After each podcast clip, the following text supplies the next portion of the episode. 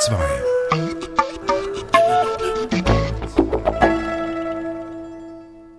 Und nun sind bei mir hier im Studio in der Kabine oben über dem jubelnden, tobenden Applaus, der sich jetzt auch in eine Standing Ovation für Andres Nelsons auswächst, ähm, sind bei mir die Kritikerin und der Kritiker, das heißt Lena Lisa Würstendörfer, Dirigentin, Musikwissenschaftlerin aus Basel, wo sie auch eine Veranstaltungsreihe zum Werk zur Rezeption von Gustav Mahler jetzt gerade initiiert hat. Und vom Figaro aus Paris, Christian Merlin, er ebenfalls ein erfahrener Kritiker schon und auch Autor eines Buches seit neuestem, Au cœur de l'orchestre, das kürzlich bei Fenelon erschienen ist, auf Französisch. Ganz herzlich willkommen. Ähm, meine erste Frage natürlich, es ist ein Werk, das die Emotionen anspricht. Wie geht es Ihnen gefühlsmäßig, Lena Lisa Wüstendörfer, im Moment? Ja, jetzt gerade so hinaufgekommen nach diesem letzten mächtigen, monumentalen Schlussakkord. Da würde man am liebsten zuerst eine Verschnaufpause brauchen, aber ähm, wir sind bereit.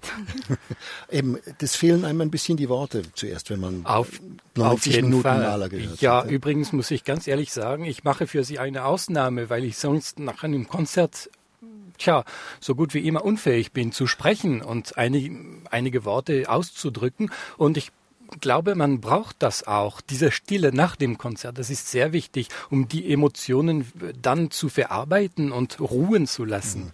Mahler schreibt ja gerade nach dem ersten Satz dieser Sinfonie eine lange Pause vor, die ich leider ein bisschen am Mikrofon füllen muss, damit unser Alarm in Bern bei der Sendung nicht äh, losgeht.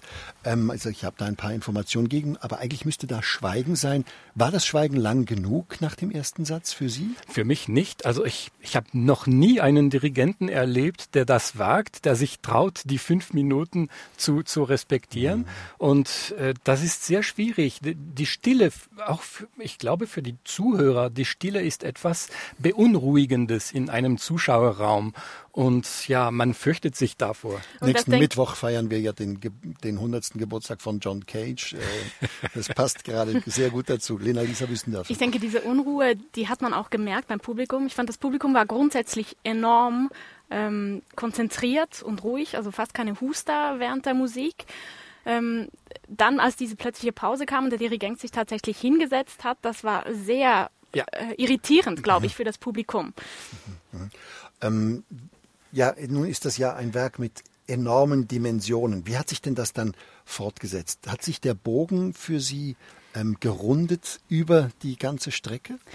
Für mich war es eigentlich eine Auferstehungssymphonie, die natürlich positiv endet, aber die eigentlich schon von Anfang an in allen Sätzen das Positive überwiegend bringt. Also zum Beispiel am Anfang im Trauermarsch, ähm, was man als Trauermarsch interpretieren könnte oder vielleicht sollte, dort ähm, überwiegt eigentlich schon das Allegro, also nicht das Maestoso, sondern das Allegro.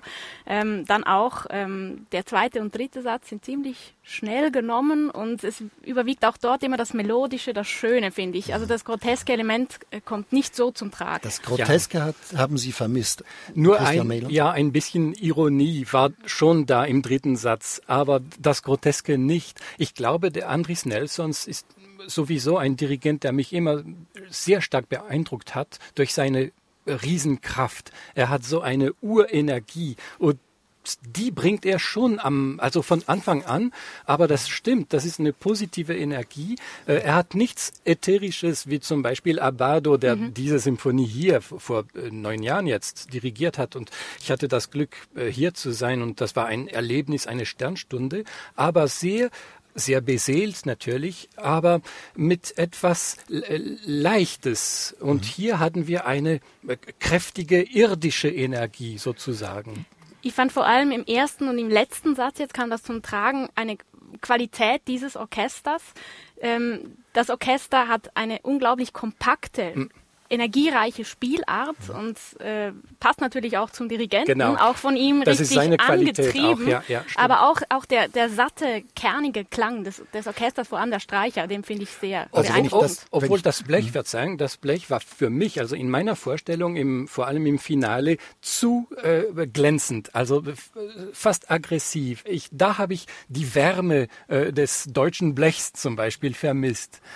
Das heißt aber, ähm, dass dieses Orchester durch den Klang, den es mitbringt, auch wirklich ähm, etwas entgegen also dem, dem, dem, dem physischen Dirigat von Andres Nelsons auch entgegenbringt. Ich meine, wenn man sich schon vorstellt, wie er den allerersten Anfang ja. gegeben hat für ja. die Celli und Kontrabässe, da war er ja schon, sagen wir, zehn Zentimeter über dem ja. Podium äh, genau. in den ersten paar Sekunden, oder? Also er ist, wir haben immer gedacht, wir müssen noch etwas Trittschalldämpfung einbauen äh, für das Mikrofon, weil, weil es tatsächlich ähm, so physisch ist, wie er sich da hineinwirft. Aber ich, ich habe schon viele Dirigenten erlebt, die äh, am Anfang sehr, also diese Kraft schaffen, diese Spannung schaffen, aber nicht halten. Und das habe ich bewundert. Im ersten Satz hat, es, hat er das wirklich bis zum Ende des Satzes erhalten, diese äh, kontinuierliche Spannung und mhm. das ist eine große Kunst. Trotzdem waren Sie also ein bisschen, ähm, wie soll ich sagen, ein bisschen auf Ihrem Hunger alleine, wenn ich, wenn ich äh, höre, wie Sie das Ätherische, ähm, das, das äh, bei Abado hier zu hören war, ähm, vermisst haben? Nein, weil es, Gott sei Dank, gibt es nicht nur eine Lesart, eine mögliche Lesart. Das ist eine so reiche Musik, mhm. dass man sie äh, in vielen anderen äh, Arten mhm. äh, wiedergeben kann äh, und muss sogar. Und das ist auch eine Möglichkeit, was er da angeboten hat. Für mich sind die, die ersten drei Sätze wirklich eine Sternstunde gewesen, mhm. aber ich muss ganz ehrlich sagen, im Finale fand ich das etwas zu spektakulär. Also vielleicht also das, zu opernhaft. Eben, Sie haben da das, das Blech erwähnt.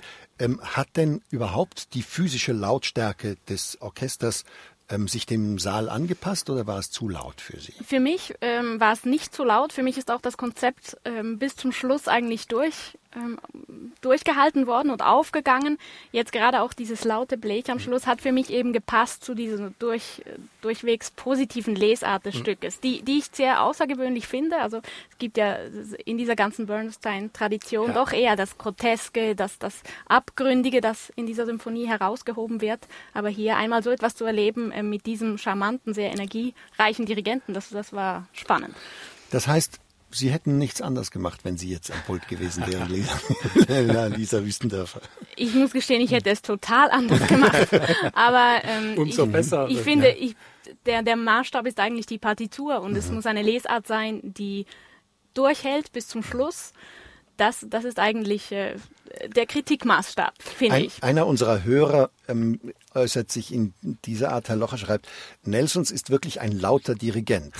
Ähm, diese Laute, ähm, ein Mitsum, Mix aus Mitsummen und schwerem Atem wirken im ersten Moment irritierend. Danach spürt man einfach seine Begeisterung für die Musik. Aber das ist nicht immer der Fall. Äh, ich glaube, der liebt extre die Extremen äh, Andris Nelsons. Er kann auch sehr pianissimo spielen und mit un war also ja ungemein viel Charme, wie er den zweiten Satz gemacht hat. Zum Beispiel die Pizzicati am Ende des zweiten Satzes ganz geflüstert, pianissimo. Mhm. Selten habe ich Streicher so äh, flüstern hören und das hatte ja ungemein viel Anmut. Das kann er auch singen und tanzen lassen. Und ich finde gerade, wenn Sie das Pianissimo ansprechen, der Chor am Schluss, ja. der, der erste Einsatz des Chores, da, das war wirklich wie von einer anderen Welt. Ein wahnsinnig schöner, fantastischer Chorklang, mhm. ähm, das einem wirklich dann eben zur Auferstehung ins ewige Leben sozusagen in eine neue Welt entrückt. Und das äh, war ein Highlight, der Chor. Ich, ich, zitiere noch aus unserer Diskussion im Internet. Da gibt es einerseits, einerseits Frau Fischer, die sagt, sehr bewegend, wunderbare Orchesterinterpretation, emotional ausgedeutet, modern im Sinne von mit Lebens- und Welterfahrung. Ähm, dann gibt es äh, Herrn Barandun, der sagt, er hätte gern zu Hause noch die ganze Bandbreite der mhm. Dynamik ausgekostet. Ja. Mhm. Ähm, und äh, andere sagen ja, man hätte aber auch, äh, gut konnte man etwas zurückdrehen. Ein Hauptkritikpunkt jetzt hier im Internet sind die Solistinnen. Ah, ähm, was ist Ihre Meinung äh, in dieser Richtung? Was ist mit den Gesangssolistinnen gewesen? Also ich fand gerade bei der ähm, Altistin mhm. im Urlicht da waren für mich einige Atmer, mhm. die mitten im Satz waren, irritierend. Hat das mit der ähm, Tempowahl des Dirigenten zu tun oder? Ich denke eigentlich nicht, weil die Tempowahl war ziemlich schnell. Mhm. Es war eigentlich un ungewöhnlich schnell für so ein feierliches, für einen so feierlichen Satz. Mhm. Ähm, ich fand dann aber, die Altistin hat äh, sehr viel wärmer und, und, und äh, besser geklungen im, fünf, also im fünften Satz. Dann. Und von der, von der Sprachgestaltung her?